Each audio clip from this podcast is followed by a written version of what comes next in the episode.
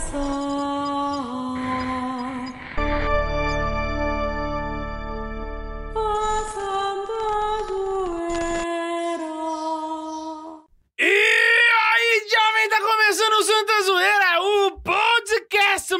perdido dessa internet. Eu sou o Guilherme K2. Eu sou o Ian. Vocês sabem por que eu perdido? Não. É porque essa é a primeira vez que a gente ia fazer o quarto mandamento, mas a gente fez o terceiro Ah, duas, vezes. É verdade. Faz sentido. Faz sentido.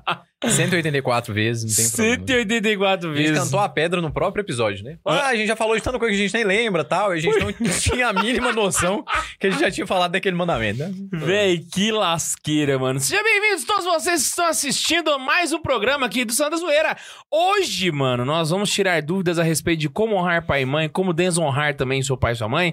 E o- também as obrigações dos pais, né? Que a galera muitas vezes É. esquece. A gente vai entrar nesse tema hoje. Mas antes, eu tenho um recadinho para dar para vocês. Estamos abrindo a promoção de Nossa Senhora da nossa livraria.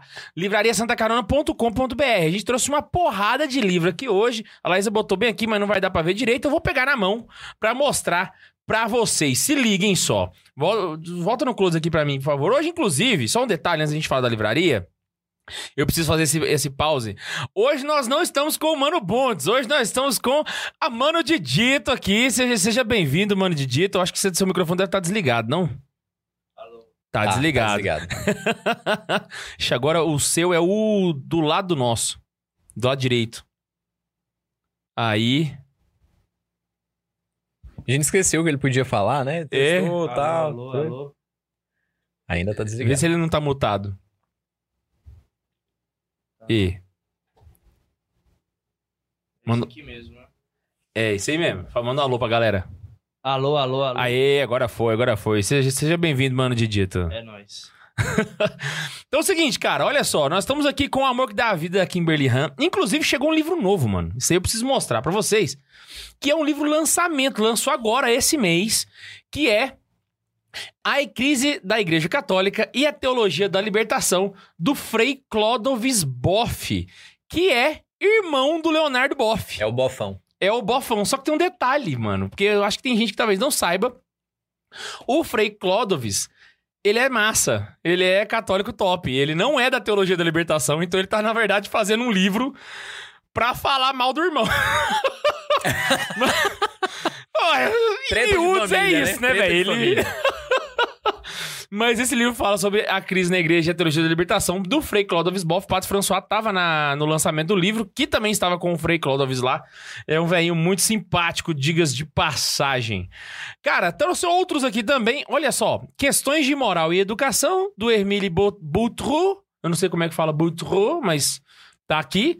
Olha que capa bonita, né, é velho? botão. Boutreau.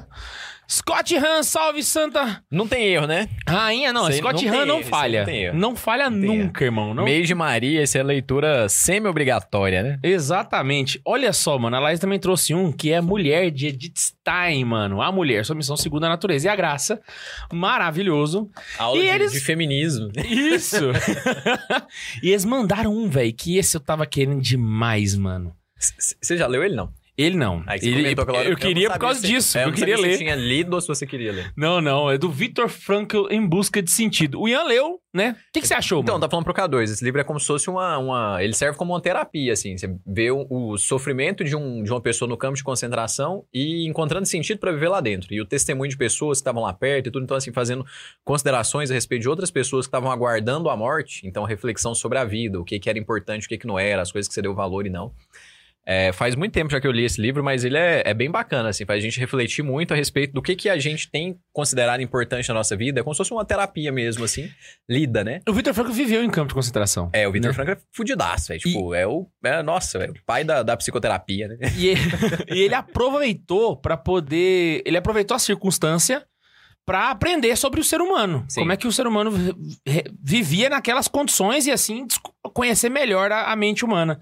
É a logoterapia. Você queria falar, né, não? Logoterapia, eu falei psicoterapia, né? É, logoterapia. da logoterapia. Exatamente. Então, isso aqui é indicação mesmo, assim, fenomenal. E aí, tem mais esses dois aí. Mostra aí pra galerinha. Que você tá Bora mais lá. perto de você? A, a humildade. A humilde Virgem Maria, do padre Luiz Perroy, Perroy, não sei como é que fala. K2 faz mais biquinho, ele é melhor falar Louis francês. Perroy. E aqui nós temos um diretamente das concessionárias da Fiat. É Chevrolet, né? Gustavo Corsão, patriotismo, Patriotismo e e nacionalismo. nacionalismo, tá ok? Seguido de progresso e progressismo. Não tem nada a ver, é só porque eu. Eu confesso que eu não, não li esse livro aqui, mas Gustavo Corsão não tem erro, né? Não tem erro. Lembrando que o Gustavo Corsão já é um velho conhecido aqui do podcast, inclusive já zoamos com ele já. Inclusive a primeira treta do Santa Zoeira. Foi por causa do Gustavo Corsão. E por causa dessa piada comparado com o carro Corsa, né? Ela poderia Ah. ser pior, poderia ser um animal a Corsa. pois é. Ai, mano, então é isso. Então não se esqueça de ir lá e acompanhar essa nossa promoção.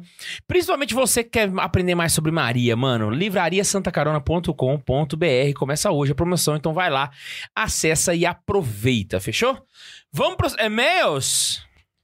Bora lá, tem dois? Tem dois. Eu queria fazer o seguinte, velho. Lê o primeiro Leio o primeiro. e eu leio o segundo. Porque o segundo eu, eu gostei dele, eu, eu tô escolhendo. Então você leu antes. Hã? Você leu o e-mail antes, então. Eu leio o primeiro, o meu? Não, eu tô falando, você- você leu o e-mail antes do ao vivo. Que é uma coisa que a gente não faz. É, eu, eu só, mas só o segundo. Então, vamos lá. Primeiro e-mail, Diogo Cardoso. Nunca me imaginei chegar até aqui. E aí, jovens? E aí? Chamo Diogo, tenho 37 anos. Caraca. Sou de São Paulo, região do Grande ABC. Sou casado, pai de uma menina de 4 aninhos. Caraca. Levo uma vida comum em um casamento comum com um emprego comum. Bom, Ó, Chesterton gostaria de ouvir isso aqui. Não sei ao certo quando comecei a acompanhá-los, mas foi pelo caminho comum. Após ter visto algum vídeo do, do- algum dos vídeos do Padre Careca. mas esse é o caminho, né, velho? A galera começa com o Padre Careca, aí o Padre Careca manda pro Santa Carona e o Santa Carona manda pro Opus Dei. Esse é, esse é o processo. Eu ia fazer uma piada aqui, então agora não farei mais. Nasci em berço católico, cresci vendo minhas avós rezando Santo Terço diariamente. Meu pai, ex-seminarista, conheceu minha mãe em uma novena organizada por ele após deixar o seminário. Caraca. Falando nisso, o Neiva ainda está no seminário. Brinks. Não, não tá. Diante do relato, era meio óbvio que eu tivesse proximidade com a igreja. Isso aconteceu por volta dos 12 anos e, como todo jovem, não tinha noção da grandeza de tudo aquilo e do sacrifício da Santa Missa. Pois bem, entre idas e vindas, aqui estou. Nunca deixei de acreditar na Igreja de Cristo, apesar das vezes que fiquei um pouco distante. Durante toda essa jornada, mais latente nos últimos cinco anos, venho em busca de aprender sobre a fé e doutrina e vocês fazem parte dessa busca. Muito bom. Ajudam-me e muito com os ensinamentos regados de boas risadas. Tudo de maneira muito leve e de fácil compreensão. Vocês são minha companhia no trajeto casa-trabalho, trabalho-casa. Ah, Só tenho a agradecer por este apostolado digital que muito me ajuda. Agora uma dúvida, que é a motivação do e-mail. no episódio 183, é, quando o K2 explanou sobre a existência de Adão, utilizou o exemplo da caneca. Nesse sentido, se pensamos em um homem, esse homem é Jesus Cristo, então se pensamos em uma mulher, essa mulher é Maria Santíssima. Beijo na bunda de todos, salve Maria acumulada de todas as graças e viva Cristo Rei. Então, que viva. Nossa, que pergunta boa, mano. Mas a resposta é não. É, eu também acho que não, porque você, você falou da abstração de homem, né? É, é porque, na verdade, Você quando eu falo que masculino, né? Jesus é o homem, eu não tô me referindo ao sexo masculino, eu Mas tô me referindo à humanidade, natureza humana. É. Entendeu? Então, Jesus, ele vale pra todos os homens no sentido natureza humana, entendeu? Então, é, não, não é... O exemplo de mulher não seria Maria Santíssima, não, tá? Seria Jesus do mesmo jeito. Jesus do mesmo jeito. Enquanto humano, né? Até porque as virtudes, elas são universais, né? Então, as virtudes para homens e para as mulheres são as mesmas virtudes, entende? O que faz um homem santo é o que faz uma mulher santa. Então, nesse sentido, não, não ia ter diferença. Então, Jesus, ele é o exemplo da natureza humana. Vamos lá? Uma homenagem ao Santa Zoeira no modo zoeira, do Túlio Cavalcante. E aí, pessoal? Tudo bom? Graça e paz da parte de nosso Pai e nosso Senhor Jesus Cristo. Caraca, velho. Eu sou o Túlio, um jovem professor universitário do Recife. Tenho acompanhado vocês regularmente e gosto muito. Caraca, mano, o cara é, ó, professor universitário e acompanha a gente. Chique. É difícil encontrar conteúdo católico leve e que não se leve tão a sério como o de vocês. A gente, não, a gente não se leva É, eu nem- nem um ninguém- pouco a sério. Eu acho que não existe isso, né? Eu acho que errado é quem leva a gente a sério. Como você. Nas horas vagas, eu gosto de escrever uns versos em forma de martelo agalopado. Uma estrofe muito comum na, pro- na poesia popular nordestina. Caraca, que que é isso? Martelo agalopado.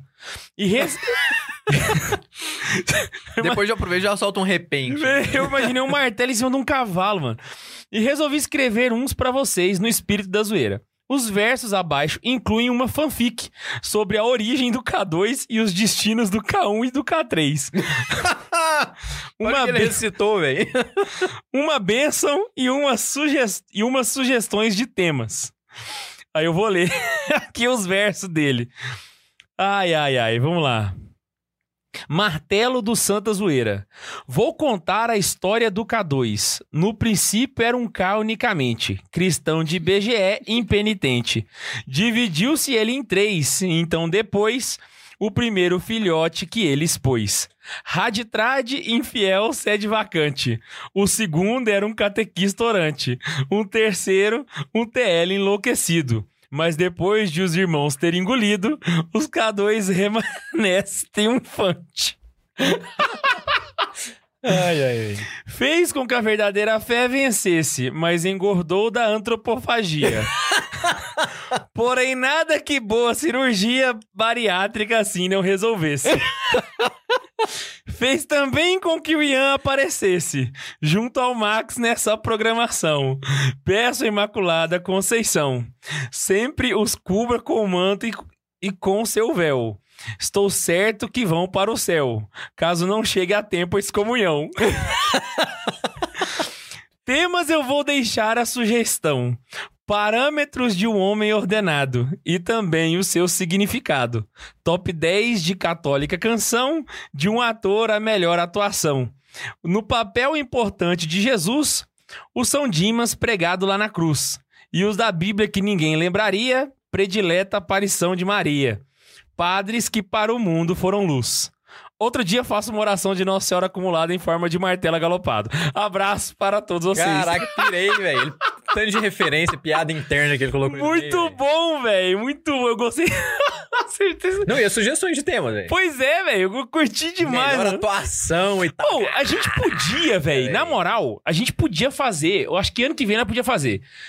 Tipo assim, coletar os melhores e-mails do ano e fazer, tipo, um- uma premiação aqui. O melhor e-mail do ano, prau e, sei lá, dar um Rolava. presente esse pra daí, pessoa. Esse daí tava no, no, no meio, hein? Caraca, esse aqui ia, ia muito, Criatividade foi velho. lá no alto. Né? Caramba, pirei. Aí pode colocar um e-mail mais criativo, um e-mail mais emocionante. e tal, Exato. Esse dia teve uma história bonita aqui também. Ô, bora fazer um, um Santa Zoeira Awards aqui, vai. vai ser massa. Mano, em dezembro, em dezembro. Dezembro, fechou. Melhores do ano.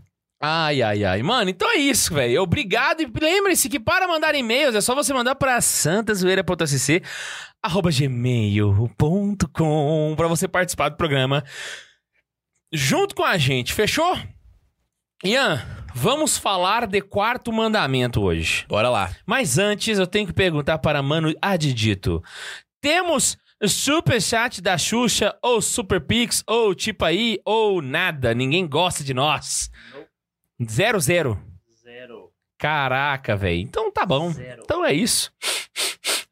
Então tá beleza. As coisas estão mudadas. Estão mudados. Os caroneiros já não são mais os mesmos, meu Deus do céu. Vamos lá, então. Um.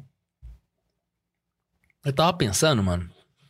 Ah, a gente tá fazendo essa sequência agora de, 10 mandamentos. de 10 mandamentos. E hoje nós iniciamos a segunda parte, que basicamente é o que o catecismo fala de segunda tábua da lei, né? Uhum. Então nós tínhamos os três primeiros que a gente falou lá, no- inclusive no episódio do terceiro mandamento. E agora nós vamos falar do quarto mandamento, que é o primeiro relacionado ao amor aos outros. Então, agora, basicamente, vai tratar do amor com o próximo, basicamente, né? Amar a Deus sobre todas as coisas é ao próximo como a ti mesmo. E eu percebo que tem muita gente, velho, que tem dúvida. Ó, assim, o- os, os, os, os mandamentos, eles têm demanda, né? Então, assim, tem, tem mandamento que o pessoal nem lembra que existe. Tipo, cobiçar coisas alheias. A pessoa só Aham. lembra do não roubarás, né? Só que quanto mais demanda tem um assunto, tipo o quarto mandamento, maior a desinformação também. Então tem gente que sabe errado, quando sabe, sabe errado, ou não sabe nada, sabe? Então a ideia hoje é a gente passar limpo isso na cabeça das pessoas e aproveitar para o pessoal poder fazer perguntas, inclusive de atos concretos. Acho que seria bom se o pessoal mandasse perguntas concretas, assim. Se acontecer isso, isso, isso, isso, isso na casa, é, não, não, não, certo? Uhum. Porque a gente, a, a ideia é a gente fazer um apanhado completo aqui, né? Das participações, tanto dos pais quanto dos filhos nessa relação. E vice-versa, né? Saca? Dos pais para com os filhos, dos filhos para com os pais. Exatamente. E aí, mano, pra começar, a... eu, eu, eu confesso que antigamente eu achava que esse mandamento era exclusivo pros filhos, sabe? Eu sempre tinha na cabeça assim que não ele o era... dever dos pais, né? Mas é a primeira impressão, acho que todo mundo tem essa, né? É, Porque falou honrar pai e mãe, então beleza, tem que amar o pai e a mãe, né? Eu acho que a maioria das vezes o pessoal conhece esse, esse sacramento por, por, por meio do, do, do pai cobrando quando faz alguma coisa errada. Ó, você tem que honrar pai e mãe, é, tem que ó. obedecer, né? Exatamente. E na verdade, tipo assim, a galera já começa com uma coação, sabe? De, de relação. E eu acho que esse, a gente poderia começar falando isso, sabe? Porque a gente começa a nossa vida na fé achando que o, o quarto mandamento ele é cumprido por coação. A gente tem que fazer porque Deus mandou, saca? E isso, ele fere um princípio básico de qualquer mandamento, que é a caridade. Se eu tô fazendo alguma coisa porque Deus mandou, saca? Eu perdi o sentido da própria ação. Então, assim, ah, eu vou ajudar o pobre. Por quê? Porque Deus mandou. Não, não, não é esse o propósito do negócio, sabe? Deus não quer que você ajude o pobre porque ele mandou, saca? Mas ele quer que você faça isso por amor a ele, né? E o catecismo ele explica que a paternidade humana, ela é um reflexo da paternidade divina. Logo, a partir do momento em que eu amo a Deus como pai, eu tenho que refletir isso no amor que eu tenho pelo meu pai terrestre, Com certeza. saca? E eu acho que esse é o começo. Tipo assim, a galera falha muito em botar a caridade em segundo plano, né? É, assim, é... inclusive nesse sentido aí, é... eu acho que era São José Maria que falava que esse daí era o dulcíssimo preceito, né? Era- é, um, é um mandamento muito doce, assim, falar pra amar pai e mãe. É tão fácil, né? Amar pai e mãe, assim, pra, pra quem é, é bom filho. Então ele falava que esse é o dulcíssimo preceito, né? Mas é óbvio que pode ter gente que pode ter dificuldade com os pais e tudo, né? Situação de cada um. Mas é um, é um dever básico, né? É, é questão até de, de caridade e tudo, mas até um pouco de gratidão também, né? Aham. Assim, pô, foi a pessoa que te deu a vida e tudo. Então ela te deu tudo. Se ela não tivesse te dado a vida, não, não teria nada, né? Então é amar a pessoa de volta, é amar quem te deu o princípio, assim, quem te deu a existência, né? Uhum. É, é literalmente isso, né, velho? Tipo assim, a base pra, to- pra que todas Pra as tudo, outras é. coisas aconteçam, né? Então não existe momento feliz na sua vida, nem triste Nem também, Nada. que não fosse uma dependência pura dos seus pais. Não tem como Sim. ser diferente, sabe? É uma questão lógica isso. E, e acho que para as próximas gerações mais ainda, né? Que hoje em dia, meu corpo, minhas regras, né? Então, assim, quem, Aham. quem já nasceu, né? Quem os pais deixaram nascer, né? Nossa, ato verdade, de velho. amor aí, verdade. né? É um ato de amor, então tem, que- tem que amar muito, né? Mas, é, inclusive nesse, nesse sentido, assim, da, uma coisa que eu penso muito a respeito da, da relação pai e filho, da relação Deus para conosco, como criador e criatura, né? É que é Deus quem cria, né? Mas nós participamos da criação. Então aí a gente já pode entrar naquela série de, né? é, a gente participa da criação, como que é belo isso e tal. Mas entra um significado que aí é mais simplesinho e as coisas mais simples sempre ensinam muito pra gente, né? Que é a gente pedir a bênção pros pais, né? Porque quem que abençoa? Quem abençoa, no fundo, é só Deus. Mas por Uhum. que, que a gente pede bênção pros pais? Porque eles também é, atuam com Deus no momento que eles nos, nos dão a vida. Então, assim, eles nos. Deus é quem dá a vida, Deus é quem faz viver, mas quem nos entrega a vida são os pais. Então, Aham. por isso que a gente pede a bênção de Deus e a bênção dos pais. E a bênção dos pais tem um muito de, de bênção de Deus ali no meio, né? É, é, é um, é um- Os pais, eles são um meio por onde Deus realiza o seu ato de criação, né? Então é um milagre Exatamente, acontecendo ali, exatamente. propriamente dito, sabe? Então é literalmente um processo triplo, sabe? É um pai, uma mãe e Deus, E Deus, no meio do é. caminho que fazem Simultâneo, né? simultâneo fazendo a coisa acontecer. Essa relação de gratidão ela é boa porque, assim, do mesmo jeito que a nossa vida depende dos pais. João Vitor fechou a câmera. Do mesmo jeito que a, a nossa vida depende dos nossos pais, a nossa relação com, com tudo também depende de Deus, entende? É, é uma relação muito parecida, saca? Então, a partir do momento em que você tem essa interdependência, fica praticamente impossível você não associar seus pais com a sua relação com Deus. com a- com a mesma relação, exatamente. Isso ajuda, obviamente, que ajuda no, no relacionamento com os pais, mas principalmente no relacionamento com Deus, né? Aham. A gente ter mais proximidade com Deus e conhecer Deus não só como criador, mas como pai também, né? É, e, e você falou um negócio que é verdade. O, o oposto também serve. Então, assim, do- da maneira que eu amo meu pai, eu acabo amando a Deus. Da mesma forma, a maneira como eu amo a Deus, acaba, eu acabo amando meu pai. Exatamente. E é engraçado que eu percebo muito que, às vezes, pessoas que têm problemas com o pai naturalmente tendem a ter um problemas de fé. É muito comum a gente Nossa, ver isso não. acontecer. Como, demais. Aqui no Brasil, então, nem se fala, né? Não É por isso que, que pô, tem inúmeros padres que brincam por aí. Eu adotei esse discurso também, né? Que, o- que o ateísmo no Brasil, né? 90% do ateísmo no Brasil, o padre Rafael Leandro Cifuentes cita isso em um dos seus livros, né? Seriam resol- resolvidos com uma boa confissão, né? Aham. Então, a boa confissão, geralmente, muitas pessoas que têm problemas, não só de ateísmo, mas sim outros problemas graves de questão moral e tudo, decorrem de uma má criação, assim, né? Um problema familiar que, tá, que vem de antes.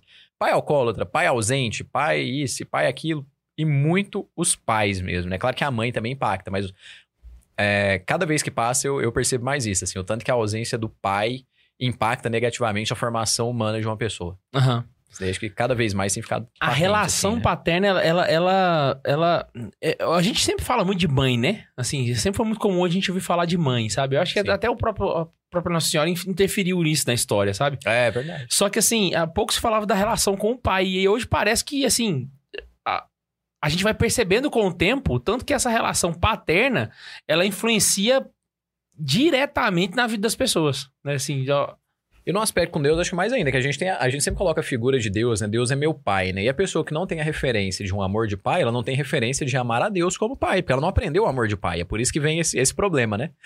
É, pô, ah, como que, sei lá, Deus é, é meu pai, mas ah, Deus às vezes, aparentemente, não, ah, não faz a minha vontade. Eu rezei pra Deus, pedi em fé e não recebi.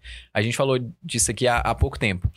Mas não é que, que Deus não, não fez o que você não queria, você não fizer. Não, não, não. Pelo contrário. É justamente o fato de Deus estar é, não fazendo aquilo naquele momento, que em outro momento você vai receber uma coisa, você vai olhar pra trás e falar, nossa, agora tudo fez sentido lá. Então, assim, minha vontade não foi atendida num primeiro momento, mas agora tudo foi resolvido, né? E aí a pessoa que, pô, tem um, um problema com os pais, vai ligar isso, lá, ah, pô, meu pai não me ama, Deus também não me ama e tal. Quantas pessoas que a gente não conhece que, pô, olhando pro lado aí, até a gente mesmo às vezes, né? perde essa referência justamente porque a gente tem a figura de Deus como um pai.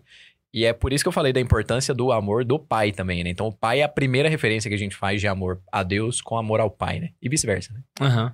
E aí, mano, eu acho que assim, uma, uma hora que a gente entende, né, por que, que a gente tem que honrar nosso pai, nossa mãe, qual que é a importância disso pra vida, e assim, eu acho que isso a gente deve ter ouvido falar várias vezes na vida, né?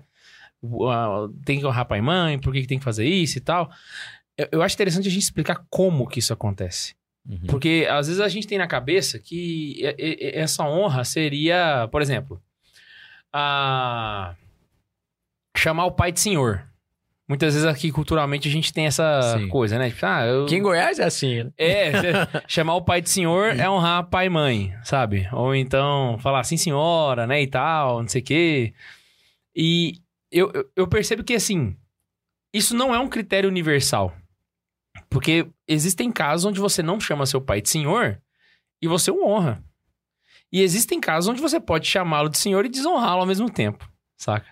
Então, quando esse tipo de coisa acontece, a gente percebe que não é simplesmente os atos concretos, mas existem valores universais que são aplicados na, na, na piedade filial, que é o nome que a gente dá pra isso, né? Esse, esse respeito filial, assim e tal, né? Então, basicamente, o que a igreja ensina pra gente é que essa relação que nós temos com o nosso pai de, de, de honra é basicamente através da obediência e da disposição, saca? Melhor, é da obediência e da docilidade verdadeiras que o catecismo fala. Então, assim, não é simplesmente porque você. Vou dar exemplos práticos aqui, né? A sua mãe vira e fala assim. É. Sei lá, é, lava a louça pra mim, por favor. Sabe? Aí você pode simplesmente virar pra ela e, e falar assim. Tá bom, vou lá. Percebemos aqui. te- Teve obediência, não teve? Uhum.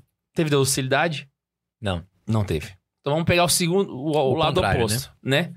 A pessoa vira e fala assim: vai lá lavar a louça. Aí ele assim: Ô mãe, eu não vou não. Tá? Hoje eu não, não tô afim. Foi doce, mas não, Não foi foi obediente. Saca? Então, assim, o que a igreja fala é uma obediência e de uma docilidade verdadeiras. A gente não pode falsear isso também.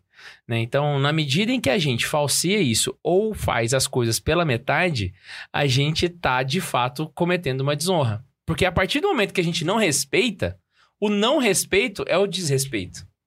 Porque às vezes a gente pensa que desonrar seria basicamente você xingar sua mãe, Sim. ou, você- ou gritar com ela.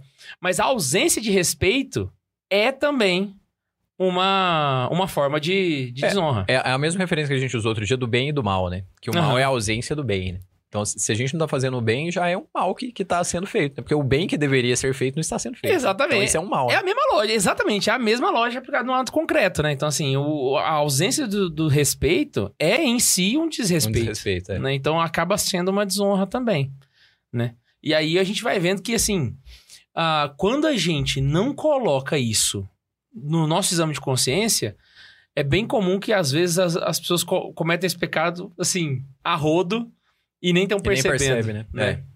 É, assim, e, e também já vamos colocar aqui, né? Não é o, o simples fato também de você não lavar a vasilha uma vez que a sua mãe falou e tal, e seja você falando lá com rispidez ou não e tal, que vai ser um pecado mortal também, né? Então, assim, a, a gravidade também é outra coisa, mas sempre é, é sempre uma ofensa a Deus e aos pais, né? É. Então, tem, tem a circunstância, né, pro Sim. negócio acontecer, né? Que tem que ser levado em consideração. É, eu só coloquei isso aqui porque, assim, as- as- tem, tem um- os mais. É...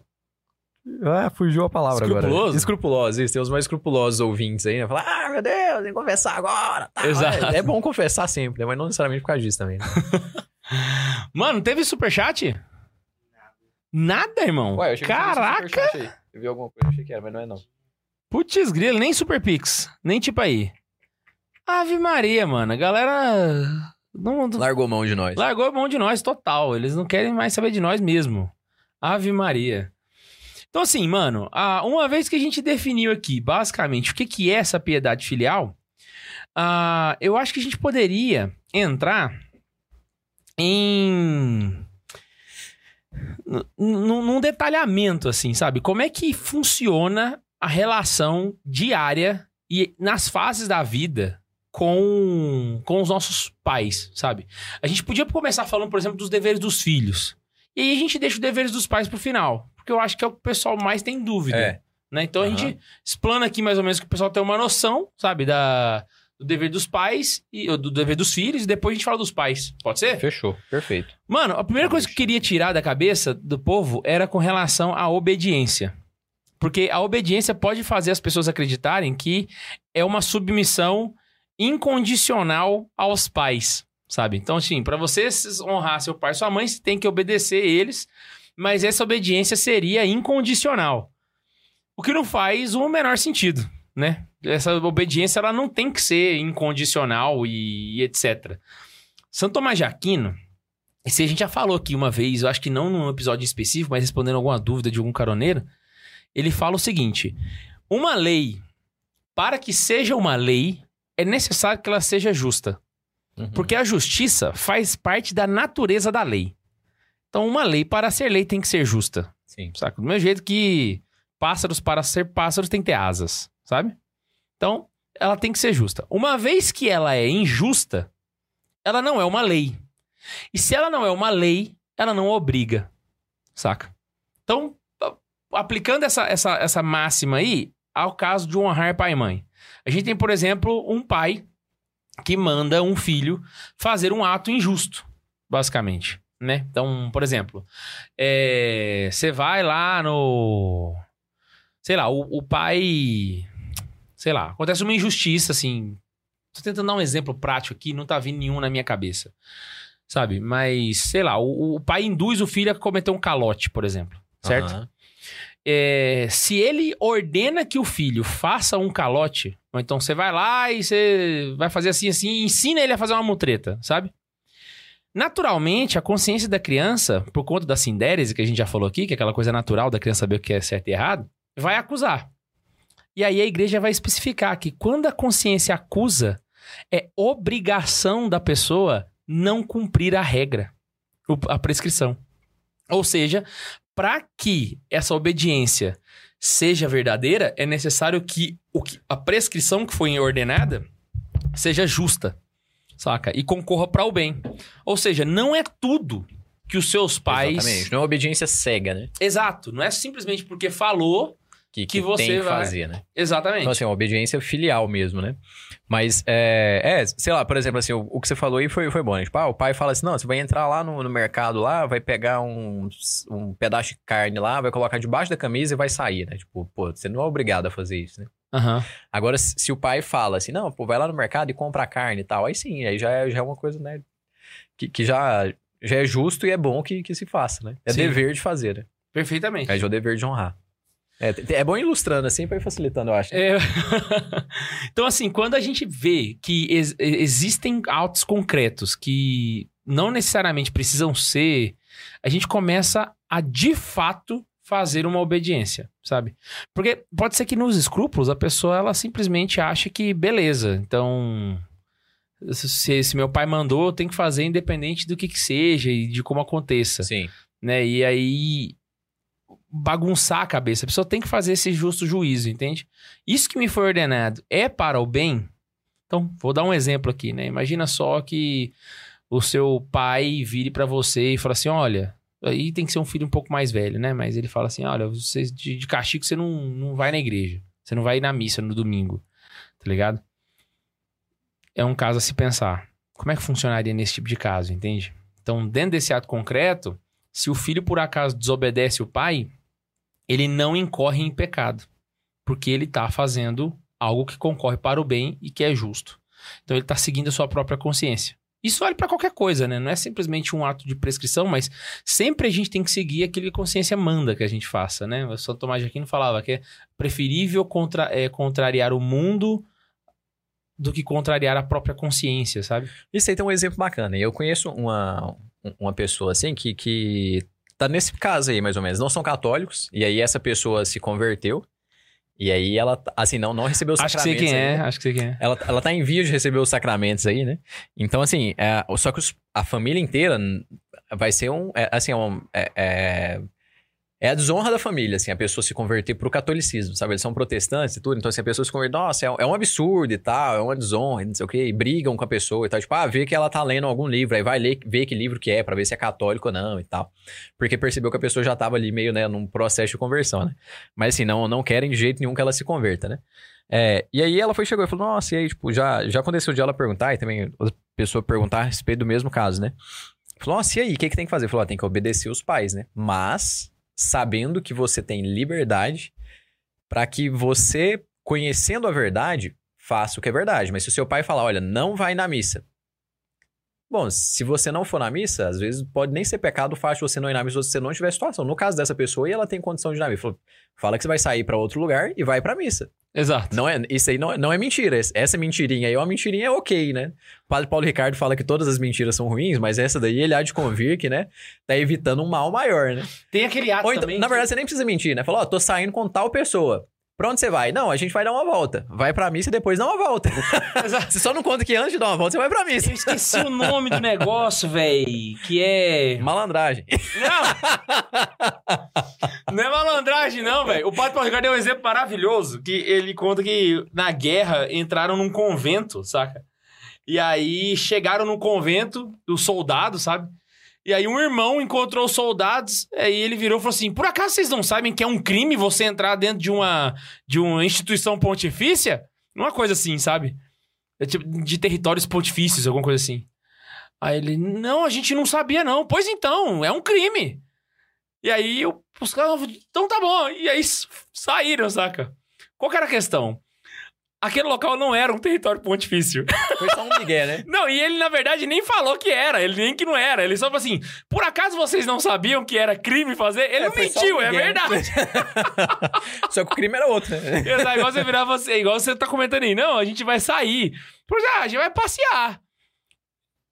Foi. A, a gente foi, tipo, aqui lá, a gente vai lá no Parque Piranga. Beleza, vai na missa e passa no Parque Piranga. Depois pra fazer ser verdade. Não precisa, nem, não precisa nem descer lá, você passou no Parque Piranga. Não, a gente vai, foi no parque. Mas, é, ne- nesse, nesse, nesse tipo de exemplo, né, eu lembro disso porque São José Maria, ele fala disso, né? Uma pessoa, tem uma pessoa que pergunta pra São José Maria se ele vai e fala pra ele, fala, padre, meus pais não, tipo, não, não gostam que eu participe da- das coisas da igreja. e tal." Ele falou, não, e, obede e obedeça seus pais, hein? Obedeça Aham. seus pais. Mas assim, então não participa? Não, pelo contrário, você vai participar, mas você vai continuar obedecendo seus pais. Em tudo que eles falarem, você vai ser um bom filho, porque o fato de você dar um bom testemunho de vida, sendo um bom filho, obediente e tudo, vai ajudar na conversão deles, vai ajudar eles a entenderem o seu processo de conversão. Olha, eu obedeço porque eu aprendi que faço isso por amor a Deus. Não é porque Aham. vocês estão mandando, é o que a gente voltou. A gente tá voltando lá pro começo, né? Mas é o que a gente tinha falado lá atrás, né? Então, assim, a gente vai fazer isso por amor a Deus, né? É, no fundo, todos os- os mandamentos decorrem daquele primeiro, né? Amar a Deus e tudo. Então, assim, por que, que a gente ama aos pais? Também é por, por amor a Deus, né? Aham. Não, e tem esse negócio também que, que é é bom avisar pra, pra galera. né? Você não seja malandro, tá? Pelo amor de Deus, de virar e falar assim, ah, então agora eu vou dar um tumé e. Não, a gente tá falando aqui para um caso em que concorra para o igreja, bem né? e de É. justiça. Entende? Ou seja, você, você só, só é liberado para fazer isso quando você está fazendo o bem. Exatamente. Sacou? Então, tipo assim, você não Exatamente. pode fazer pra. E tem que Ah, estar fazendo o bem, não pra atos que não são.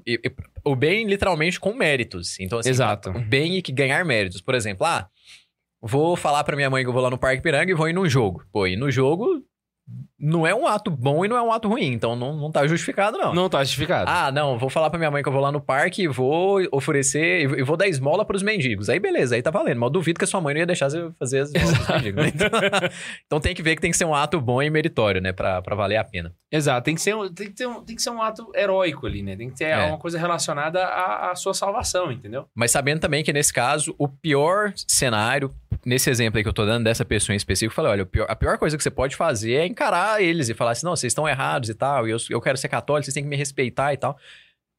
Além do dever, assim, de morar com os pais e tal, tem um vínculo, que tem coisas que são imutáveis, né? Então, assim, vínculos, situações são coisas que não mudam nunca.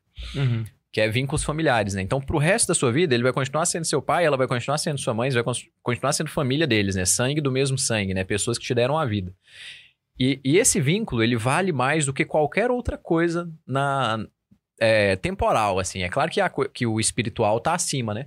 Mas não dá pra gente ir pro céu abrindo mão desse vínculo. Então, assim, é uma coisa que tá... É uma condição sine qua non, né? Então, Aham. é, é uma condição necessária para que a gente chegue aos céus, o amor ao próximo. E onde que o próximo começa, o dever do próximo? É exatamente em casa, né? O nosso próximo, o primeiro próximo pra gente são os que estão em casa. Marido e mulher, pais e, e mães, né? Dependendo do contexto. Mas ainda que você se case, seu pai e sua mãe continuam sendo uma prioridade ali. Depois da esposa, depois dos filhos, vem os pais, né? Então, eles, eles só... É, Essa, inclusive, é um ponto que a gente tinha até colocado aqui, que é a responsabilidade dos filhos adultos com os pais. Porque ah, nós temos que, que sempre existe, né? A obediência, a docilidade e o respeito filial, né? Sim. Quando a pessoa casa, né? Quando o jovem se casa, e aí é uma coisa que muita gente fica até chateado quando a gente fala, mas é verdade. Quando a pessoa se casa, ela deixa de fazer parte da família dos pais. Exatamente. Corta o vínculo, né? É, os pais viram parentes, na verdade, né? Então, assim, vou, vou dar o seu caso em específico, né? Sua família é Karine, Bentinho e Eva, Uhum. sabe? Então, os pais, eles viram parentes a partir do momento que casa. Eu, mesma coisa. Minha família é a Laísa, saca? Minha mãe, ela virou parente depois. Embora seja um parente com muita importância, né? É. O Extremamente importante. É o, é o, é o prioritário, né? É, é o principal parente É o e-mail todos. que chega com um pontinho de exclamação. né? Exatamente, exatamente. Então, assim, quando a gente ah, passa para essa nova fase da vida, a obediência aos pais, ela cessa. E aí é o que as pessoas às vezes confundem, porque a obediência, ela sempre caminha junto com o respeito, Isso. até você casar. Depois que você casa, elas se separam. Aí é só respeito. Aí é só respeito, entende? E esse respeito ele tem que permanecer, porque ele ele tá relacionado com o próprio temor de Deus. Então ele é universal, ele vai ficar pro resto da vida esse respeito, né? Então, ainda é possível desonrar o pai e mãe depois que você se casa? Sim, ainda é possível. Então você tem que continuar vigiando para que isso não aconteça, né? Então você e, a- e ao mesmo tempo, você tem que ter saber dividir as coisas, porque eu já vi tanto pessoas que falam assim: "Casei, foda-se", então trata o pai como se e a mãe como se não fosse qualquer coisa, sabe? E pessoas que se casam também e ficam nesse medo de se De cortar o cordão de umbilical. cortar ali, o né? cordão umbilical, porque ficam Isso com... é muito comum também, né? E às vezes acontece até do próprio pai e da própria mãe ficar com chantagem emocional, ali, né? né? É. Tipo assim, ah, mas... E não, mano, você tem que separar, você- porque isso faz parte da própria... E às vezes você tem que Saúde ajudar os pais também. casamento, né? Assim, a gente tem, tem muitos ouvintes aí que estão nesse meio tempo, nesse meio termo aí, né? Entre, namo entre é, adolescência, namoro ali, casamento, vida adulta, né? Então eu conheço casos, assim, de, de pai e mãe, que são aquelas famílias, assim, mais é, fechadas, assim, que vínculo e tal. Que a mãe fala que quando a- os filhos, né? A filha lá e tal, e, e os filhos, né? Quando eles casarem, que ela quer ter uma chave da casa. Pelo amor de Deus, de jeito nenhum, velho. Ajuda sua mãe aí. Se possível, né? Ajuda mesmo, assim, diretamente. Fala, não, tá errado e tal. E aí você corta o vínculo, você corta o vínculo mesmo que sangre, né? Mas isso é completamente errado. É uma coisa. São duas famílias. Você não dá a chave da sua casa pra ninguém. Exato. Então é, é você e a, e a esposa que tem, ou então você e o marido, dependendo do caso, né? Mas tem que ajudar eles também, porque pra mãe é muito difícil, né? Eu lembro quando eu casei também, Pois minha é. mim sofreu muito, né? Eu também fui, fui de pouquinho ali, né? Fui É de pouquinho ali pra, processo- pra ir é, cortando. Até hoje, né? Até hoje você tem que sempre manter isso daí, né? De vez em quando você né, morde e assopra, né? E assim, a... é uma obrigação dos, dos filhos, aí, né, aí, aí que tá, os filhos que tinham a obrigação de- do- da obediência e do respeito, eles assumem novas responsabilidades quando eles se tornam adultos. E é, é obrigação dos, do- dos filhos auxiliar os pais nas suas necessidades, sejam elas morais ou financeiras. Sim, E aí que é, é- é um, é um ponto importante, muito porque importante, né? essa relação com, com o pai faz parte daquela gratidão que a gente falou no início. Né? Então é uma obrigação primeira dos filhos. Hoje eu recebi um- um- uma caixinha de pergunta assim. ah, o cara virou e falou assim: é, Minha sogra ficou viúva e não, não sai da minha casa mais. O que, que eu faço pra chutar a véia daqui, né? Ele ficou puta, ele mandou na caixinha de pergunta lá isso. E aí, cara, eu, eu entendi o lado dele, porque a privacidade familiar vai, É, vai, vai, vai ruindo embora, né? com o tempo. E. É uma, é, é uma reclamação justa a que ele tá tendo. Entretanto, se a gente for analisar por outro lado, é obrigação da filha auxiliar a mãe moralmente ou financeiramente. E ali tá uma mulher que ficou viúva. E a viuvez é uma coisa muito triste. Muito triste. Então, assim, eu não tô dizendo que aquela mulher ela tem por conta disso o direito de passar o resto da vida na casa da filha. Com não tem. certeza. É. Mas, dadas as circunstâncias, é necessário olhar o caso concreto. E ali, talvez, era caso pra ter um pouco de empatia e falar, cara, aquela senhora tá vivendo uma, uma coisa na vida dela que ela provavelmente não vai viver de novo, sabe? E é uma dor única na vida, que eu não consigo descrever como é que é. E tem, tem que, alguém tem que assistir essa senhora, sabe? Então é obrigação da filha assisti-la nesse momento de, de, de dor, sabe? Então, embora seja uma reclamação justa, a própria circunstância do quarto mandamento obriga, sabe, que o filho tome É uma atitude nesse situação ponto. espinhosa, né? É uma situação espinhosa, assim. mas que requer um pouco de coração altivo, né, mano? Sim. um pouco de altruísmo aqui e de empatia, né? Não, realmente, tô- é, a gente tá perdendo aqui a, a, a privacidade, não tá um negócio legal, mas a gente vai ter que abrir algumas exceções durante um tempo para conseguir dar esse amparo, né? É. É, aí, enfim, vai, vai procurar a solução, né? Que Não tá pedindo solução, não, mas é muito difícil, assim. Eu sempre fico já pensando o que, o que fazer, né? O plano de ação. O que a gente vai fazer pra melhorar isso daí, né? Aham. Mas é, sei lá, é, é dividir ali uma responsabilidade. Se não tem, pô, não tem outros filhos, é filha única e tal, a situação é muito pior ainda, né? É. Mas, é, sei lá, passa uma companhia de dia ali, às vezes dorme e tal. Mas sabendo que no começo tem que, tem que dar um afago mesmo, né? Tem que um dar uma- um, um apoio nessa hora. É, no começo não tem jeito, não tem que dar essa assistência aí. E sabendo que esse começo não é uma coisa de uma semana, hein? Às vezes pode demorar muito tempo, porque é uma pessoa que, que se foi, né? Uma, Exato. É um vínculo que foi. né? Nossa senhora. O luto é uma, é uma coisa. É uma coisa que- muito difícil, né? É, É um tema de episódio que a gente tem aí pra eu- falar. né? nossa, esse rolava. Que era pra ter feito em outubro do ano passado. Novembro, né? Novembro. Final É, eu, eu não sou o mais especialista do mundo, mas eu acho que pelo menos, velho, menos de um mês é impossível, mano. É impossível. E assim, dependendo do vínculo que a pessoa tem, menos de um ano vai ser Nossa, impossível é, também. é muito difícil saca? mesmo. Não, Eu digo menos de um mês pros parentes mais próximos, mas pra quem tá dentro da casa ali, cara, Nossa, é muito difícil, né? é muito difícil. É, é complicado. Mano Didito, temos a Super Pix, Super Chat ou Super tipo aí? Chegou o Super Pix. aqui. Seu, seu microfone tá baixinho, dá um tapa no ganho aí pra nós. Alô, alô. Agora sim. Melhorou mais. Chegou o Super Pix aqui pra nós. O Mário João Sotopietra Júnior. Ó, diretoria. Que que é isso? Mandou cinco reais. Falando aí, boa noite. Good night, Mário. Suavão. E também o Samuel Coronete Júnior. Mandou também cinco reais. E ele mandou assim, ó. Parece que o Bundes atraía, atraía grana, hein? Queria perguntar se a Laís achou a tal música de fundo dos Santas Zoeiras antigos. E volta, Max. Olha só, o pessoal tá com saudade do Max, mano. Eu esqueci por que que ele não veio. O Max é porque a Ana foi fazer o. Ah, verdade, ele tá com os meninos em lá. casa. É. Abraço pro Max, ele deve estar no chat, não tá não? Mas um abraço pro Max aí. Aí, mano, seguinte, falamos já desse auxílio, dessa, de- desse ponto, agora é a hora de falar do dever dos pais, que aqui é a hora que a, o chora e a mãe não vê. Porque ninguém lembra disso, irmão. Ninguém lembra disso. Galera só lembra da parte dos filhos. E o pessoal esquece da obrigação dos pais, velho. Que faz parte também. Total, né? Então, assim, é possível que um pai que já não tenha mais os seus pais, né? Mas tem filhos. É perigoso ele desonrar o quarto mandamento? É. E não é só nesse sentido, né? Ainda tem mais, ainda tem mais. né? é possível sim, porque a relação dos pais com os filhos pode fazer com que os pais peguem contra o quarto mandamento. Por quê? Porque o, o mandamento, é, é, é, isso é um bom pra gente poder. O mandamento, ele tá se referindo a questões abstratas e não concretas. Vou explicar.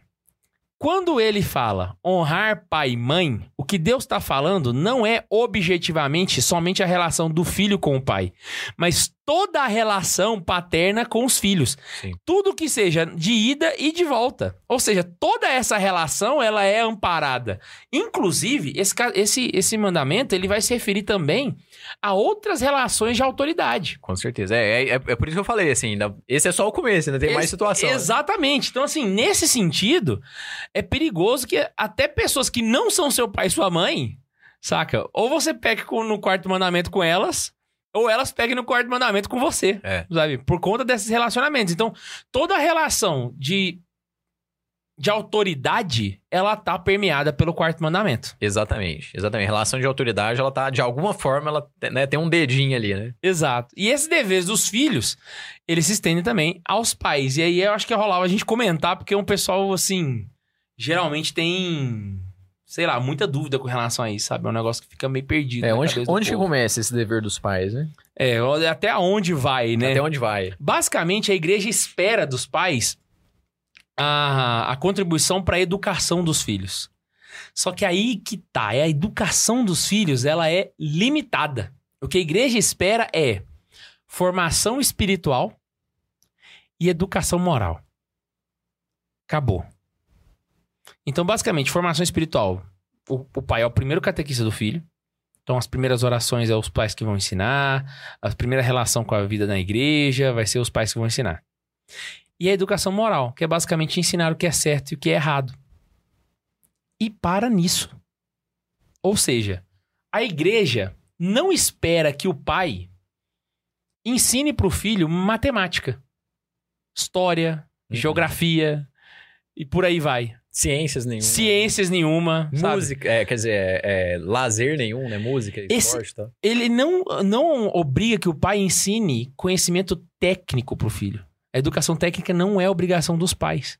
É óbvio, né? Se você é um pai e quer te- dar essa educação pro filho, você consegue dar, amém, irmão, vai lá. Mas entenda, essa ação sua, ela é sua. Ela não é coisa de católico. Saca? Não é um negócio tipo assim. Ah, porque eu, eu vou dar um exemplo. Eu já vi gente, a gente já comentou isso aqui algumas vezes nos, nos episódios. Já deu pau, inclusive. Já aí. deu pau esse negócio, né? Mas eu já vi gente se sentir culpada por não conseguir fazer o homeschooling. E eu já sei de casos de pessoas que levaram isso para tema de confissão. Confessaram pro padre que não estavam conseguindo fazer homeschooling. Isso não é coisa de católico, gente. É louvável, quem faz, beleza, a gente não tá condenando aqui o homeschool, mas a igreja não espera isso de você. Não é essa- esse tipo de formação que a igreja tá esperando dos pais. Ela quer a formação moral e religiosa, basicamente. Ou seja, colocar o seu filho na escola não é um problema. Pelo menos não do ponto de vista católico, né? É, Agora. é, do, ponto de vista civil, aí sim, né? É, aí aí, aí o artigo 5 lá tá. É, mas dependendo da escola também, tem as escolas que não valem nada, mas aí. Eu tô falando só da catequese. Do ponto de vista da igreja, não tem nada que obrigue, não é uma, uma determinação da igreja que você tem que dar a educação dentro de casa e etc. E né? no mesmo sentido, aí a gente já pode ver a, a obrigação dos pais para com os filhos. Os pais têm o dever de. O dever e a obrigação, né? De ensinar os filhos o que é correto. é, as questões de, de, de fé e de moral, né? Basicamente, as questões dogmáticas ali, né? Os princípios, né? Mas o, Nossa, é o- verdade, véi. Formação espiritual. é o que salva, né? É fé e moral. É o que salva, né? Caraca, meu, é- pirei, pirei, verdade. É porque é o básico, né? É o catolicismo minimalista voltando. Mas o. O que, que eu tava falando mesmo? É que. Ah, e o pai tem, tem essa obrigação. E aí a gente vê uma falha grande quando os pais ensinam coisas erradas pros filhos. Isso é um pecado grave dos pais. Quando os pais ensinam os filhos, por exemplo, a fazer coisa errada. Tipo assim, a, a, a devolver troco errado, a fazer isso e tal. A criança tá cometendo um pecado, mas o pecado do pai é dobrado, porque ele é o alto, ele, ele é quem tá mandando e ele tá ensinando uma coisa que ele deveria estar ensinando o contrário pro filho dele. Uhum. Então a responsabilidade ali, quando a gente vê um, um pai ensinando uma malandragem, assim, no mau sentido agora, né? Aquela hora eu usei malandragem no bom sentido, né? Mas pro, pro filho, é uma falha grave dos pais com, com relação aos seus filhos, né? O.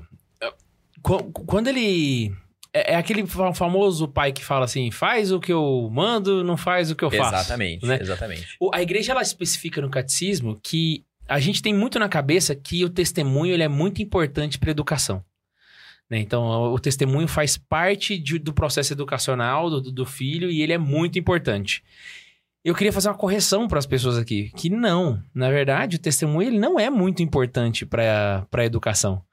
No caso de uma criança de 0 a 7 anos, ela é a única forma É. que você tem de educar ela, velho. Então, se você não dá testemunho, você simplesmente não vai ensinar nada pra essa menina, pra essa criança, porque ela não vai falar, não vai aprender nada.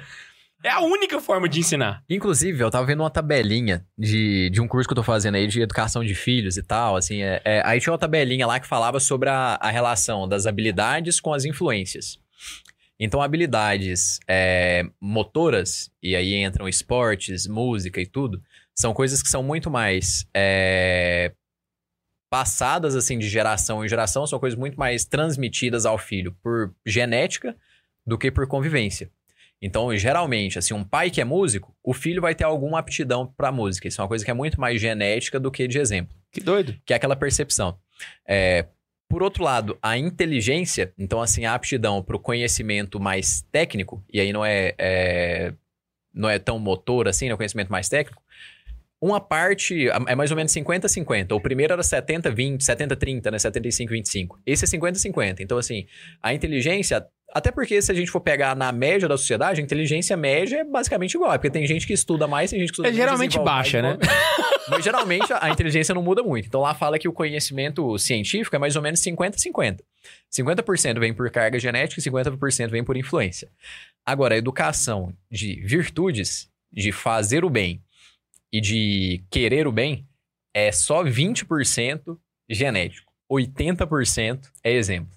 Caraca. Porque a, a criança pode ser filha de um santo. Se ela não conviver com esse santo, pô, sei lá, sou- o pai era um santinho, mas o pai morreu, o menino era pequeno, o menino pode, se ele não conviver com pessoas boas e aprender o que é certo, a carga genética que ele recebeu não vai fazer a pessoa ser santa.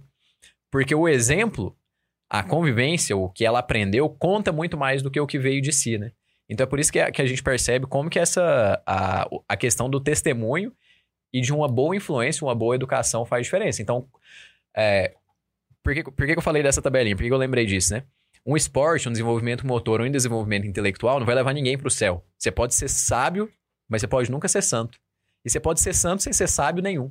Então, o que, que é mais importante para uma pessoa? Ela ser sábia, ela ser um esportista, ela ser bem-sucedido, ela ser santa. Coisa mais importante da nossa vida é a santidade. A gente foi feito para isso.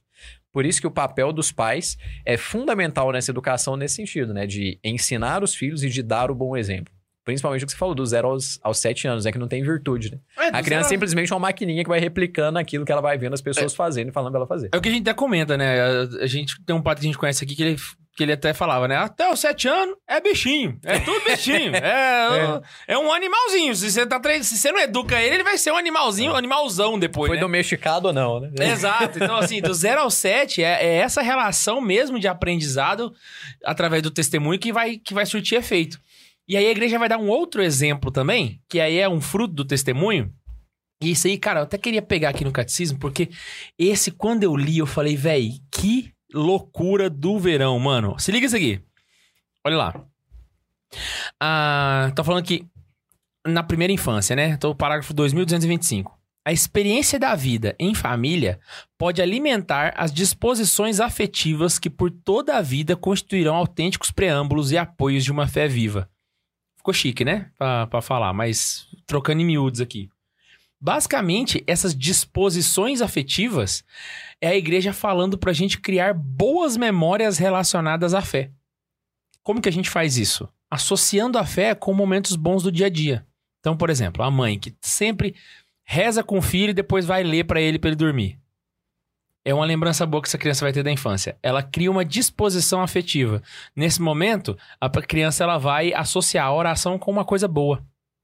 E aí, ela sempre vai. É literalmente um processo igual do adestramento.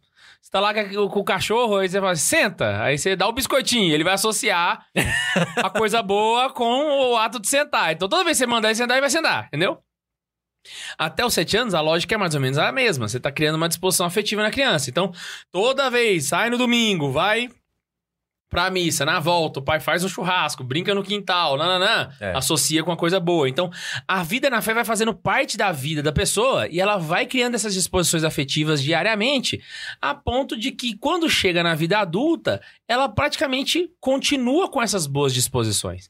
Então, é uma educação que nasce do testemunho e da rotina, saca? A gente começa a ver o tanto que a rotina vai impactar diretamente na vida de evangelização. É uma influência Dos filhos. positiva, né? É, e essa formação, vale lembrar, né? Que a gente fala da, da, da parte formal, e de fato é para buscar a santidade, só que a gente não tá falando aqui do ensino religioso estritamente falando.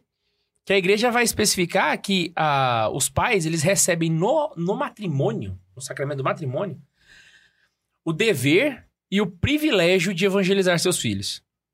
E esse processo de catequização, que vai acontecer ali mais ou menos um pouco antes dos sete anos, mas um pouquinho mais depois, ele vai acontecer no momento onde a criança já tiver com o do, com seu uso da razão, que é a idade da razão, basicamente. Então, o que, que a gente faz antes disso? Disposições afetivas.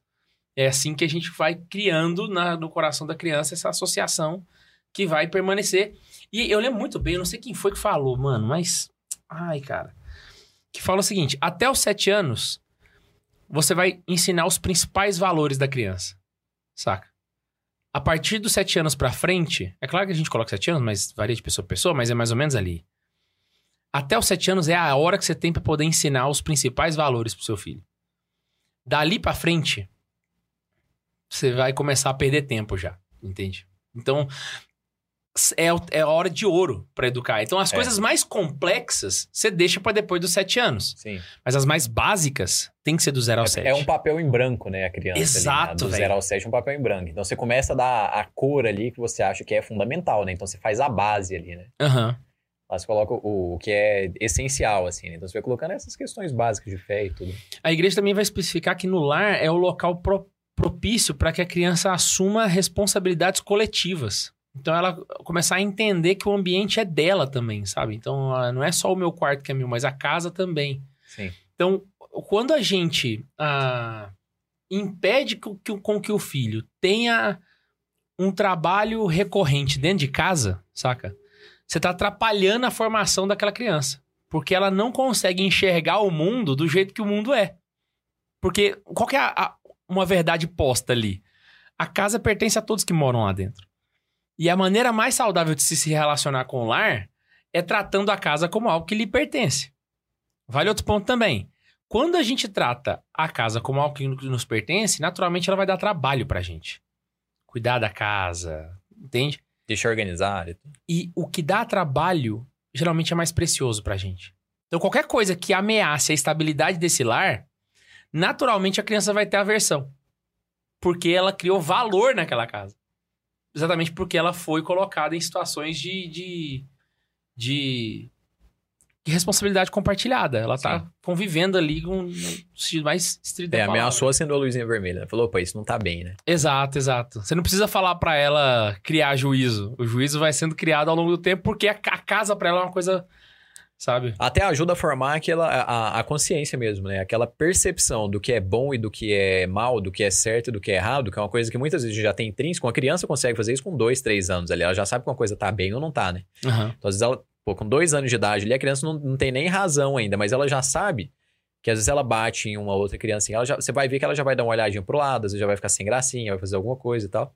Mas quanto mais a gente vai fazendo isso que você falou, né? De dar responsabilidade para a criança e de formando bem ela, quanto mais ela cresce, chegou uma situação nova, tá lá na faculdade, o professor falou uma besteirinha lá, que a pessoa falou, hum, interessante isso daqui, mas parece que não tá bem. É fruto de uma cabeça bem formada lá atrás, né? Que foi pouco a pouco sendo trabalhado. É, aos... E aí ela vai tendo mais é, docilidade ali, até mais precisão, né? Pra perceber o que é bom e o que é mal, ainda que não tenha uma referência clara ali, né? Uhum. Isso mostra pra gente que juízo não é um negócio que a gente cobra, é um negócio que a gente cria. Então, se, se, se o pai não cria juízo na cabeça do filho com o passar do tempo, no futuro não adianta cobrar dele. Porque ele não vai ter aquilo, sabe? Sim. E aí, geralmente, o que que... E olha só pra você ver. Geralmente, vamos pegar essa lógica do juízo, né? Mas na verdade a gente tá falando da virtude da prudência. Tem nomes mais técnicos, mas a gente chama de juízo que todo mundo vai entender. Geralmente, quanto menos juízo a criança tem, mais infantil ela é. Você já parou pra pensar nisso? É verdade. Então, assim, geralmente, porque esse juízo que eu tô falando aqui no sentido estru, é, que é o ato de julgar os atos, né? Da- os certos e errados, assim, quanto menos a pessoa tem, mais infantil ela é, menos formada ela é. E mais difícil de lidar também com o tempo, sabe? Então, é, é, um- é uma falha global na educação da Vai criança. formando um monstrinho, né? Vai formando um monstrinho, você vai criando um monstrinho e depois Nossa, e aí quando cresce é difícil, dá trabalho, né? Voltando agora, encerrando aqui, chegou nos sete anos, né? Agora nós temos dos sete até a adolescência. Nesse período é o período de ensino estritamente catequético, né? Então você passou ali do querigma, vamos entrar para a catequese da criança. E aí a igreja vai, vai dizer que toda a educação católica que existe vai encontrar nos pais a sua premissa. Ou seja, a sua premissa não. Os seus ela é primordial, ela é primeira. Primeiro A vem. primazia, né? Exatamente. Eu não, não tô achando a palavra certa, mas depois eu, eu acho. Primeiro vem a educação dos pais. E aí, primeiro, os pais educam. Pra depois eles receberem a catequese da igreja. Que basicamente, quando o catecismo fala de catequese, ela tá falando da homilia do padre no domingo. Mas que pode se estender também às aulas de catequese. E a igreja fala que nessa circunstância, a catequese do pai continua, porque ela acompanha a catequese paroquial. E depois que passa essa catequese paroquial, continua enriquecendo. Ou seja, a educação dos- da fé dos pais, ela acontece antes da educação paroquial, durante a educação paroquial e depois da educação paroquial. Ou seja, ela pega todo o âmbito da vida, sabe? Então, basicamente, é o momento onde você vai ensinar para os seus filhos as principais orações, vai ensinar os mandamentos, etc. É basicamente o que se ia ensinar na, na catequese, né?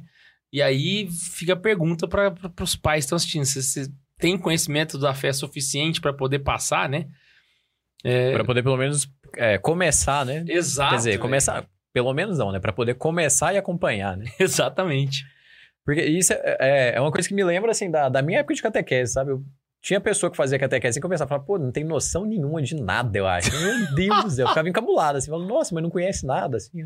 Como é que pode? Provavelmente a pessoa nunca ouviu falar em casa, né? Então era um assunto totalmente novo pra ela, é natural, com uma coisa que você nunca ouviu falar, você não vai saber nada, né? Aham. Então eu tô falando assim, de pessoa que você tá lá na catequese, a pessoa nunca ouviu falar de uma passagem bíblica, que é tipo, sei lá, uma multiplicação dos pães. Né? Tipo, "Putz, o que que aconteceu, tá? E isso que é um, um- o doido, é porque assim, a educação na fé, ela é uma coisa que tem que acontecer no ser familiar porque ela demanda uma vida de educação.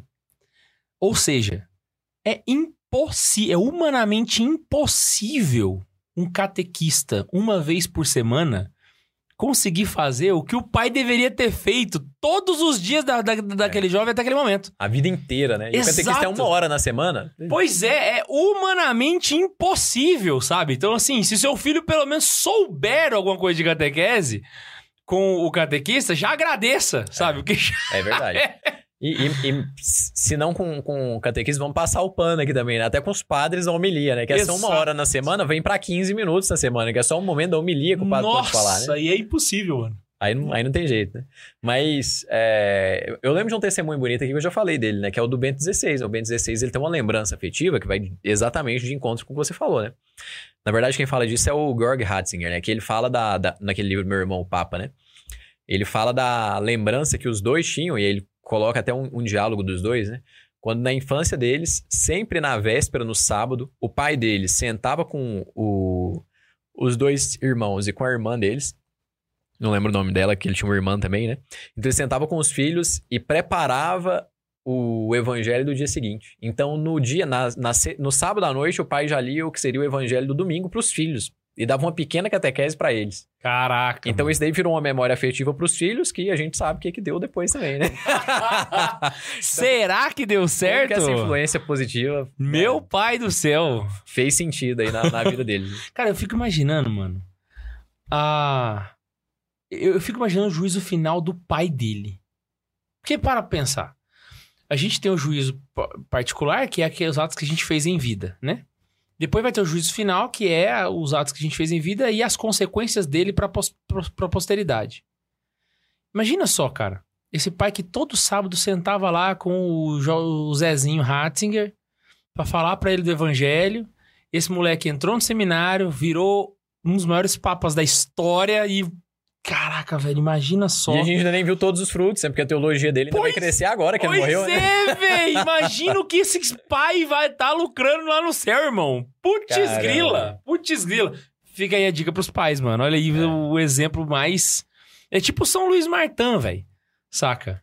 Imagina os pais de Santa Terezinha. Quantas filhas santas que o cara não fez, né? Nossa senhora! Tirando velho. a Terezinha ainda, né? Que é a Exato. maior, né? Mas, tipo assim, quantas outras filhas santas que ele ainda não fez? Eu acho que tá todo mundo no processo de canonização, se não me engano, né? Eu, eu não sei se tá todo mundo, mas eu sei que tem, tem várias, Porque, né? imagina, velho. É surreal, surreal. A Putz família grila. inteira lá. Então, beleza, passamos por essa fase de educação. Aí chega na fase da adolescência. Que é da adolescência até a fase adulta. Aí a igreja pede cada vez menos para Isso que é o mais interessante.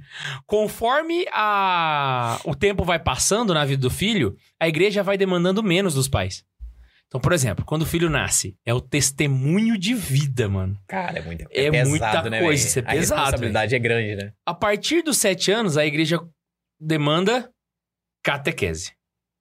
Aí já deu uma tranquilizada. Já deu uma tranquilizada, né? Mas vamos combinar. Da adolescência até a vida adulta, a igreja pede o ensino do uso da razão. Basicamente é ensinar o adolescente a fazer um justo juízo das coisas que vão acontecer na sua vida. Escolher o certo, escolher o, o- o certo do errado, o bom do mal, sabe? E fazer boas escolhas, basicamente. Que é mais simples do que a catequese. E aí, quando chega na fase adulta, a igreja simplesmente vira pro pai e fala: segue sua vida, irmão. Deixa a parada. E agora, agora eu pensei num negócio aqui. Sabe que pensando no nosso desenvolvimento pessoal, a gente faz o caminho oposto, assim? A gente, primeiro, a, a- que aí depois você segue sua vida, né? Primeiro a gente tá seguindo a nossa vida, né? Mas para que a gente possa chegar em um exemplo, assim, de santidade mesmo, a gente tá seguindo a nossa vida. A gente se encontra com Cristo, então a gente encontrou a verdade. Encontrou com a verdade, a gente tem que saber viver com ela. Então a primeira coisa que a gente deveria aprender é o que, o que é a liberdade, né? Que aí entra o reto juízo, né? O que, que são as coisas boas, o que, que são as coisas ruins. Então a gente aprendeu a liberdade, aí depois a gente vai aprender o que é certo e o que é errado, mas sabendo que nós somos livres para aceitar ou para rejeitar aquilo. Então no dia a dia é isso. Partir do momento que a gente aprendeu o que é certo e o que é errado, e com liberdade a gente sempre escolhe o certo, aí a gente consegue dar o testemunho de vida. Exato. Então na nossa vida é o caminho contrário, mas a igreja ela vai fazendo pedagogicamente, ela vai começando pouco a pouco. É né? um processo devagarzinho. Por que, que a gente dá testemunho de vida quando o filho é pequeno? Porque ele não tem juízo, ele vai né, ver muita coisa errada que às vezes ele não vai conseguir saber julgar também. né? Exatamente, exatamente. A igreja, a mão que bate é a mão que afaga, né? e aí, cara, vamos lá. Seguindo aqui o, o processo. Quando chega na fase adulta, é basicamente o, o momento da independência do filho, né? Quando o filho se casa, segue a vida, ou então se torna padre, então vai seguir a própria vida, né? Nesse momento. E aí a igreja especifica no catecismo, e está lá, mano. O pai não pode interferir nas escolhas de estado de vida e de profissão do filho e nem dos, da sua consorte que é, no caso, o companheiro ou companheira que a pessoa vai É. seguir. Então, são três escolhas que são exclusivas dos filhos. O pai não pode participar. E, inclusive, ele pode aconselhar, mas sabendo que é na, na categoria de conselho, basicamente. Mas é o, o filho tem que seguir com os próprios passos. E é isso que a igreja espera dos pais. Que eles deem essa verdadeira liberdade. Ensinem para a liberdade e depois entreguem a liberdade. né, ensinada, para que eles possam assim usufruir dela e fazer o, o reto juízo dela. E quantas. Não, na- na época da, da escola, lá no ensino médio, quantas pessoas que a gente não lembra que falam, não, vou fazer isso porque meu pai quer que eu faça, né? Você não seguir isso é, é uma desobediência justa, né? Que- Porque, Exato. Na verdade, não é uma desobediência justa, não é desobediência, porque é uma lei injusta. Exato. Então aquele ali é um mandamento injusto dos pais, né? Você não, você não fazer aquilo, você não tá desonrando os seus pais. Eu vou fazer esse curso aqui porque meu pai tá É, não, meu pai, eu conheço várias pessoas. Não, eu fiz isso porque meu pai mandou. Tipo, a pessoa nem gosta e tal. Caraca. Eu conheço várias pessoas, várias, várias, várias. Todo mundo conhece aí no ensino médio, muito comum.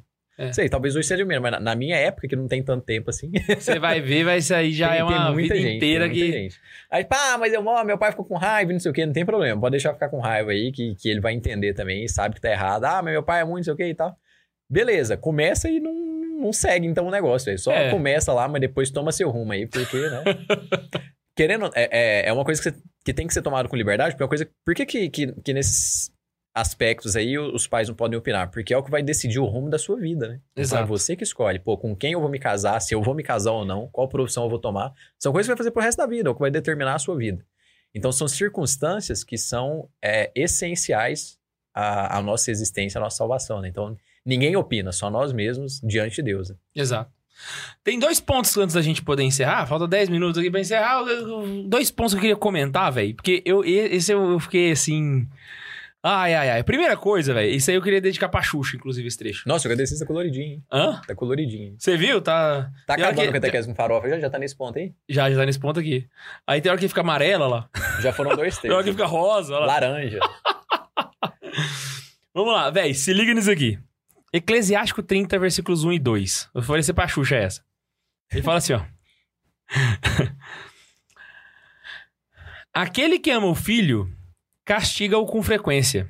Aquele que educa seu filho terá motivo de satisfação. Bonito o trecho. Só que aí a tradução tá bugada. Porque a tradução não é essa.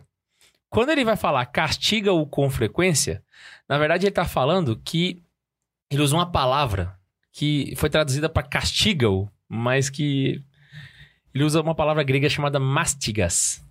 Mastigas significa flagelo. Então, o que literalmente o eclesiástico está falando é aquele que o senhor ama o seu filho, dá um coro nele quando ele faz uma coisa errada, entendeu? E eu queria comentar isso um pouco antes, porque assim, a, a gente vive hoje numa, situação onde isso seria uma coisa impensável. É crime, né? Não pode bater a lei da É. palmadinha da Xuxa. É por isso que eu, eu falei. E assim, a gente adota leis como essa exatamente porque a gente perdeu a noção de temperança. Saca? A gente não consegue. O, o, o mundo hoje ele tá tão destemperado que a gente só consegue imaginar duas circunstâncias na vida. Ou uma de um pai que afaga o filho demais, ou de um pai que espanca o filho até acabar com a dignidade do filho. O legislador ele não consegue conceber uma temperança nisso. E ele consegue achar que o pai que dá uma palmadinha no filho tá fazendo a mesma coisa que o pai que tá espancando. Sabe? Isso é um problema grave. Por quê? Eu vejo hoje uma, uma, uma disposição, principalmente na internet, de que os pais sejam mais respeitosos, isso é maravilhoso, o catecismo cobra isso também, né? Que eles sejam mais compreensivos. Só que eu vi alguns vídeos de alguns pais educando o filho, eles colocam como se fosse um exemplo. Olha só que pai maravilhoso, aí ele vai lá, né? Aquela postura é inconcebível que você espere que a maioria das pessoas tenham. Ou seja, você está cobrando do pai que ele seja um, um super pai, um heróico. Pe... Ele tem que ser um baita de um psicólogo, sabe? Você tá pedindo um conhecimento técnico que aquele pai não vai ter. Entende?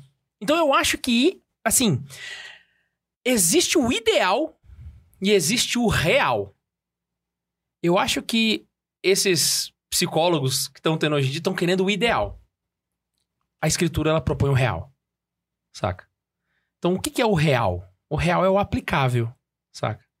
Então o aplicável é é mais fácil para uma pessoa educada dando um puxão de orelha do que sentando e utilizando logoterapia para poder dar o filho, entendeu? tendo que estudar psicologia infantil pra poder educar o filho. Imagina só se todo pai tivesse que ser um psicólogo infantil pra conseguir educar seu filho. Isso é impossível. A humanidade crescer e se desenvolver. Basicamente. Isso é antinatural, saca?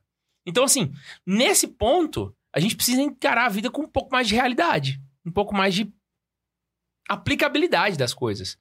Né? E, e eu acho que a escritura tá, tá muito mais dentro do que o pessoal viaja hoje. Não, e, e assim, a gente até pega aí. É claro que aí, pô, entra a questão do, do papel do Estado também. O, a quem interessa um- uma lei dessa e, e a quem não, não interessa, né? Tipo, quem que tá com interesse por trás.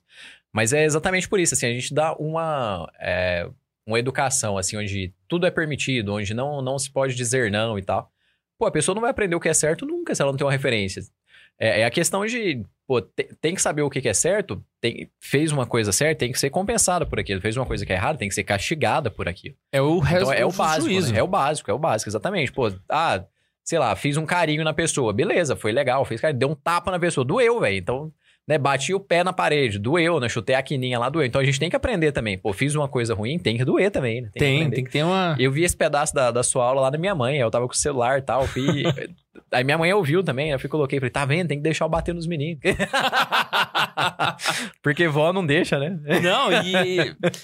e outro ponto que eu achei interessante, velho, e aí já é o último que eu, que eu vi aqui, é que muitas vezes as pessoas me perguntam, até em caixinha de pergunta, né? Tipo assim, a- as únicas realidades de vida que tem são a pessoa se tornar um religioso, um padre ou um religioso, ou se casar. Seriam as únicas, né? E aí o catecismo vai colocar aqui no parágrafo 2231 que não. Que existem pessoas que não se casam por nenhum desses dois motivos, nenhum desses motivos. Aí coloca aqui, ó. Alguns não se casam para cuidar dos pais ou dos irmãos e irmãs, para se dedicar mais exclusivamente a uma profissão ou por outros motivos louváveis. Estes podem contribuir muito para o bem da família humana. Ou seja, é previsto pessoas que não vão se casar até por motivo de profissão. E tá tudo bem. É isso aí mesmo, saca? Faz parte do processo. Eu, eu- e isso mostra tanto que às vezes a gente suja a nossa cultura, com a nossa cultura, a fé católica. Sabe? Porque a gente vê todo mundo casando ou tendo um. Um ou virando padre, sabe? E pensa que são os únicos dois caminhos que existem, né? E, e não, o catecismo ele tá prevendo aqui que existem pessoas que não se casam.